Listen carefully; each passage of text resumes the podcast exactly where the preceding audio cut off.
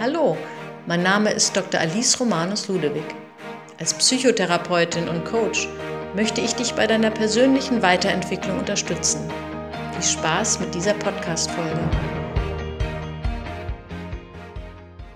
Ich begrüße dich zur vierten Denkbar-Podcast-Folge. Beim letzten Mal habe ich ja von Lichterketten gesprochen als so ein einfaches Modell dafür, wie man sich Gedanken vorstellen kann.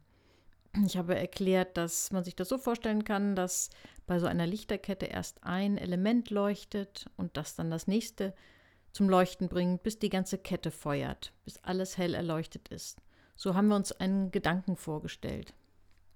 Heute möchte ich noch mal so bei dem Thema bleiben, bei dem Thema Gedankennetzwerke. Und ich möchte mich heute beschäftigen mit zwei verschiedenen belastenden Gedankennetzwerken und am Ende noch dem ein positives Netzwerk gegenüberstellen. Und ich fange mal an mit den belastenden Netzwerken. Und vielleicht kannst du einfach zuhören und mal schauen, ob du dich da irgendwo wiederfindest. Wahrscheinlich wirst du dich irgendwo wiederfinden, denn das sind so typisch menschliche negative Gedankennetzwerke, die wir alle irgendwie zum Teil kennen.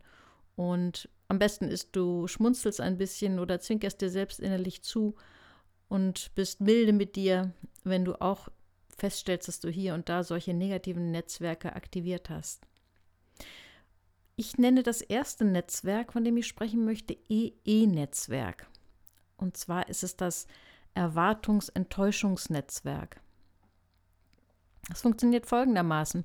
Einmal erleben wir die ganz normale Realität und parallel dazu haben wir so eine Art Parallelfilm im Kopf. Und dieser Parallelfilm, da laufen so unsere Erwartungen ab, parallel zu dem, was wir wirklich erleben. Die Idealbilder, die wir so in uns haben. Alles, was ich also im Alltag erlebe, gleiche ich mit dem, was mein Idealfilm mir vorspielt, ab. Ich suche also den Unterschied zwischen dem realen Film, zwischen dem, was ich erlebe, und dem, was meine Ideale sind. Und was passiert? Natürlich kann die Realität nicht unserem Idealfilm standhalten. Das heißt, ich finde natürlich ständig den Unterschied. Ich stelle ständig eine riesige Dis Diskrepanz fest zwischen dem, was ich erlebe und dem, was eigentlich so mein Idealbild, mein Idealfilm ist. Und das ist klar, denn unsere wirkliche Realität, unser Leben ist eben lebendig und bunt und alles andere als ideal. Wenn wir aber tatsächlich alles, was wir erleben, mit diesem Idealfilm abgleichen, dann führt das natürlich zwangsläufig dazu, dass wir ständig ziemlich enttäuscht sind. Ich will das mal an einem Beispiel deutlich machen. Ich nehme diese Folge jetzt heute hier am 14. Februar auf. Der 14. Februar ist ja der Valentinstag. Guten Morgen an alle, die es vergessen hatten. Und dieser Valentinstag ist natürlich ein Tag, wo die Erwartungen total hoch sind, bei vielen zumindest. Manche Partner haben miteinander vereinbart, dass sie das übergehen, aber bei vielen sind die Erwartungen schon recht hoch. Dass der Partner oder die Partnerin vielleicht möglichst schon am Vortag liebevoll ein romantisches Geschenk ausgesucht hat oder ich mir vorstelle, dass äh, mein Partner irgendwie es gar nicht abwarten kann, mich zu überraschen mit etwas, und dann kann es sein, dass ich diesen Tag gehe und bin wirklich voller Erwartung. Und wenn sich dann nichts tut, dann kann es passieren, dass ich den ganzen Tag mit einer Enttäuschung herumlaufe. Vielleicht hat der Partner einfach nur entschieden, dass er es passender findet, abends nach dem Tagesstress mir etwas zu schenken oder er hat etwas anderes sich dabei gedacht, ähm, dass er eben damit wartet oder vielleicht gar nicht an dem Tag, sondern am nächsten. Aber wenn ich mit meinem Idealbild herumlaufe, dann kann es sein, dass ich da so besetzt von bin, dass ich sehr, sehr enttäuscht bin. Oder ich habe auch sonst festgelegte Erwartungen davon, wie mein Partner seine Zuneigung ausdrücken soll. Und ich merke gar nicht, dass das, was eigentlich Wünsche sind in meinem Kopf, sich ruckzuck verwandeln in feste Erwartungen und ich wirklich diesen Parallelfilm in mir habe. Nun ist das mit dem Valentinstag ja eigentlich ein relativ harmloses Beispiel. Und ähm, das habe ich jetzt einfach mal nur als Aufhänger genommen, weil eben heute Valentinstag ist. es gibt andere Bereiche, wo es natürlich viel massivere Auswirkungen hat. Wenn ich zum Beispiel diese, dieses Idealbild meinem Partner gegenüber auch im Alltag in allen möglichen anderen Dingen habe, dann kann schnell sein, dass sich so ein dauerhafter Enttäuschungsfilm in mir festsetzt. Oder ein anderes sehr wichtiges Thema, wenn ich als Elternteil in der Beziehung zu meinen Kindern so einen Idealfilm laufen habe, dann werde ich natürlich auch ziemlich enttäuscht sein und die Kinder werden das spüren. Wenn ich mir zwar zum Beispiel vielleicht, weil ich selbst eine gute Schülerin war, vorstelle, dass mein Kind unbedingt super Leistungen in der Schule bringen soll, aber ich das, das dann leider gar nicht so ist, sondern das Kind vielleicht eher Schwierigkeiten in der Schule hat, dann kann sein, dass ich da auch ziemlich mit Enttäuschung zu kämpfen habe. Oder jemand hat die Vorstellung davon, dass sein Kind möglichst durchsetzungsstark sein soll und dann ist das aber ein ganz, ganz zartes, sensibles Kind. Auch dann kann sein, dass das die Beziehung zwischen Eltern und Kind enorm belastet, wenn ständig so ein Erwartungs-Enttäuschungsnetzwerk aktiviert ist. Denn das hat dann natürlich Folgen. Also es kann zur Folge haben, dass ich verbittert bin, dass meine Stimmung schlecht ist, dass die Beziehungen belastet werden und dass ich mit so einer Dauerunzufriedenheit herumlaufe. Vor allen Dingen aber auch, ich kann dann eigentlich die Realität gar nicht mehr so einfach so, wie sie ist, wahrnehmen und das Schöne der Realität auch wahrnehmen, weil ich die ganze Zeit mit meiner Enttäuschung beschäftigt bin. Ich kann dann zum Beispiel, um das mit den Eltern- und Kindbeziehungen nochmal aufzugreifen, ich kann dann vielleicht gar nicht wahrnehmen, dass mein Kind zwar in der Schule von den Noten her nicht besonders gut ist, dass es aber eine ganz tolle kreative Begabung hat, ganz tolle Sachen konstruieren und basteln kann. Oder ich nehme eben nur wahr, dass das Kind nicht robust genug ist, aber nehme das Bezaubernde an seiner Sensibilität gar nicht wahr. Nun können wir uns fragen, woher kommen denn eigentlich solche Erwartungsenttäuschungsnetzwerke? Einmal oft sind es fehlende positive Vorbilder. Wenn wir nochmal das Thema Beziehung aufgreifen, wenn zum Beispiel die Ehe der Eltern ziemlich katastrophal war, dann fehlt uns vielleicht einfach so ein realistisches Bild davon, wie eine gute Beziehung aussieht. Dann ziehen wir uns eben auf solche Idealbilder zurück. Oder was auch einen enormen Einfluss hat, sind die Medien. Natürlich, die Medien fördern ganz, ganz massiv Idealbilder. Schauen wir uns noch ein zweites negatives Gedankennetzwerk an. Ich nenne es das BB-Netzwerk, das Befürchtungsbestätigungsnetzwerk. Auch bei dem BB-Netzwerk ist es so, dass wir so eine Art inneren Film parallel zu unserem wahren Leben laufen haben. Nur der Unterschied ist, dass wir uns hier bei dem inneren Film mit Befürchtungen, nicht mit Erwartungen, sondern mit Befürchtungen beschäftigen. Dass bei allem, was wir erleben, parallel in uns wir uns ausmalen, was alles Schlimmes passieren könnte. In diesem Fall ist jetzt hier die, unsere innere Suchrichtung nicht wie bei dem EE-Netzwerk den Unterschied zu finden, sondern wir sind darauf gepolt, Übereinstimmung zu finden, nämlich die Übereinstimmung zwischen unseren Befürchtungen und dem, was wir erleben. Dieses Netzwerk ist sogar noch mal eine Spur gefährlicher als das EE-Netzwerk, weil wir hier bei dem Befürchtungsbestätigungsnetzwerk praktisch nur mit negativen Inhalten beschäftigt sind. Einmal mit den Befürchtungen, die wir uns ausmalen und dann, indem wir alles im wahren Leben aufspüren, was irgendwie für die Erfüllung dieser Befürchtungen spricht. Und man kann sich das wirklich gut vorstellen, äh, dass wenn wir uns ständig mit solchen negativen Inhalten beschäftigen, dass wir dann viel Wut, Trauer und Angst erleben. Wenn wir hier nochmal das Beispiel von Beziehungen aufgreifen, wenn jemand zum Beispiel dauerhaft mit der Befürchtung beschäftigt ist, dass der Partner ihn sowieso nicht wirklich ernsthaft liebt und dass er ihn sowieso irgendwann verlassen wird, dann kann das eine ziemliche Dynamik bekommen. Dann wird das gesamte Erleben und das gesamte Bild vom Partner oder der Partnerin beeinflusst und auch in gewisser Weise natürlich verzerrt. Und hier kommt noch was hinzu, denn es gibt ja so eine Art Gesetz der Anziehung, äh, was so gilt. Was ich denke, strahle ich aus und was ich ausstrahle, ziehe ich an.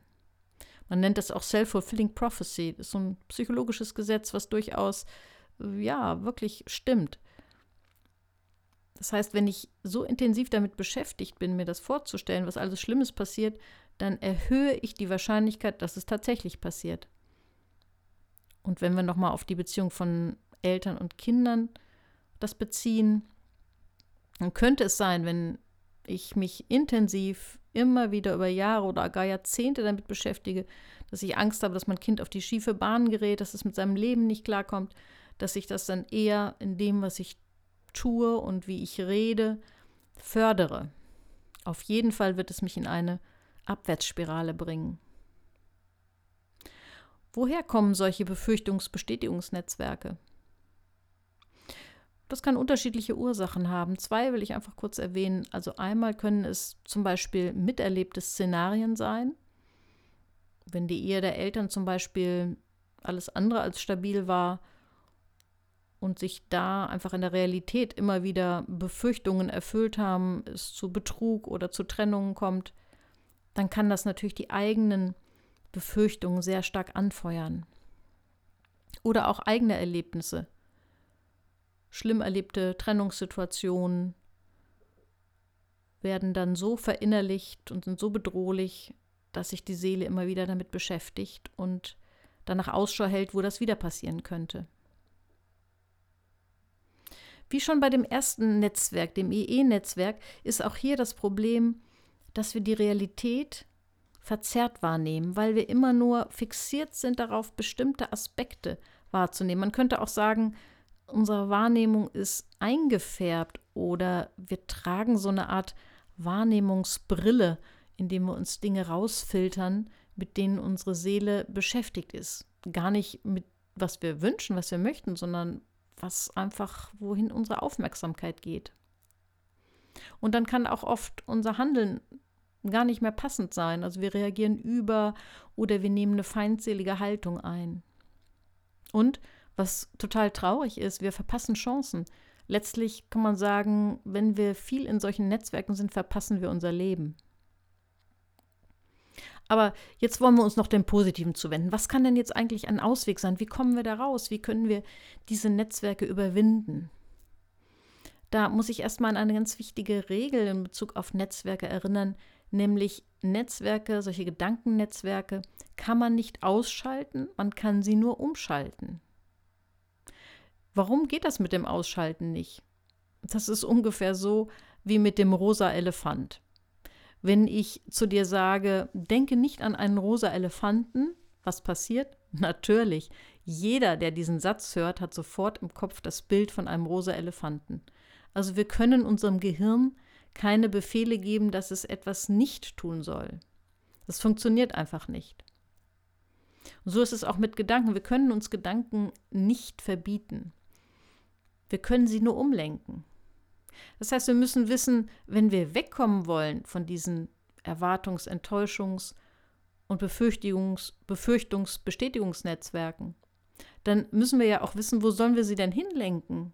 Was ist denn jetzt zum Beispiel ein positives Netzwerk? Was ist sozusagen das Gegengift dazu, dass wir in diesen negativen Netzwerken festhängen?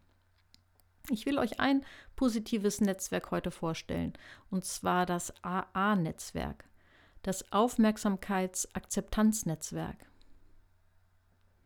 Das bedeutet, dass wir uns darauf konzentrieren, einfach aufmerksam die Realität wahrzunehmen, all unsere Sinne aufzumachen. Was sehen wir? Was hören wir? Was fühlen wir? Dass wir versuchen, unsere Brille abzusetzen. Erstmal, ja, auch so ein Stück bewertungsfrei das anzunehmen, das zu sehen, wahrzunehmen, was ist. Und in einem zweiten Schritt das auch erst einmal zu akzeptieren. Die Bewertung, die bei uns oft so schnell da ist, erstmal, ich will nicht sagen abschalten, sondern aufzuschieben, zu verzögern. Unsere Bewertung ist oft sowas wie so ein ganz blitzschneller Reflex. Das hat auch stammesgeschichtliche Gründe. Das hat den Grund, dass es früher für uns durchaus ein Überlebensvorteil war, Dinge blitzschnell einzuschätzen und zu bewerten. Und wir können die Bewertung, und wir sollten auch Bewertung natürlich nicht ganz unterdrücken, aber es geht darum, diesen blitzschnellen Reflex etwas zu verzögern, etwas zu verlangsamen. Natürlich werden wir irgendwann Dinge auswerten und bewerten und Fazit ziehen, aber wir sind oft viel zu schnell damit und wir neigen viel zu schnell dazu, unsere Lieblingsinterpretation zu denken. Unsere verzerrte Lieblingsinterpretation. Die Richtung, die wir immer denken. Also nehmen wir doch zuerst einmal wahr, was ist. Dann nehmen wir vielleicht auch die Zwischentöne wahr.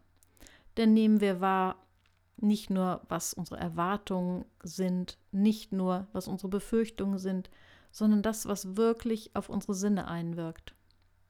Wir nehmen dann nicht nur die, ich nenne es mal Brillenaspekte wahr von unserer ja, Interpretationsbrille, sondern das, was wirklich Realität ist. Und das will natürlich auch ein bisschen geübt sein. Wenn wir das üben, Dinge einfach erstmal wahrzunehmen, offen zu sein, dann können wir zum Beispiel die dritte Absage der Freundin, die sich nicht mit uns verabredet, äh, dritte Mal absagt, vielleicht interpretieren als, dass sie möglicherweise wirklich überlastet ist und gar nicht uns persönlich ablehnt.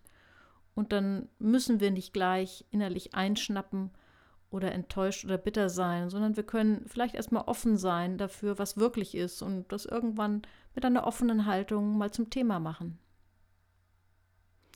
Was uns manchmal helfen kann, diese, diese Aufmerksamkeit, diese Akzeptanz, diese Offenheit einzuüben, sind bestimmte Mottosätze, die wir uns immer wieder sagen. Die wir uns vielleicht auch mal auf eine Karteikarte schreiben, uns in die Handtasche legen, an die Pinnwand oder ins Auto legen, um uns ja in diese Grundhaltung von Aufnehmen, Wahrnehmen, Akzeptieren einzuüben. Und solche Mottosätze könnten zum Beispiel sein, ich bleibe offen oder ich muss es nicht bewerten oder ich muss es noch nicht bewerten oder es kann auch ganz anders sein, als ich denke. Wenn wir das einüben, dann werden wir uns weniger täuschen und werden auch weniger enttäuscht sein. Wir werden mehr Blick für das Positive haben, eine bessere Stimmung und mehr Lebensqualität. Viel Spaß beim Umsetzen.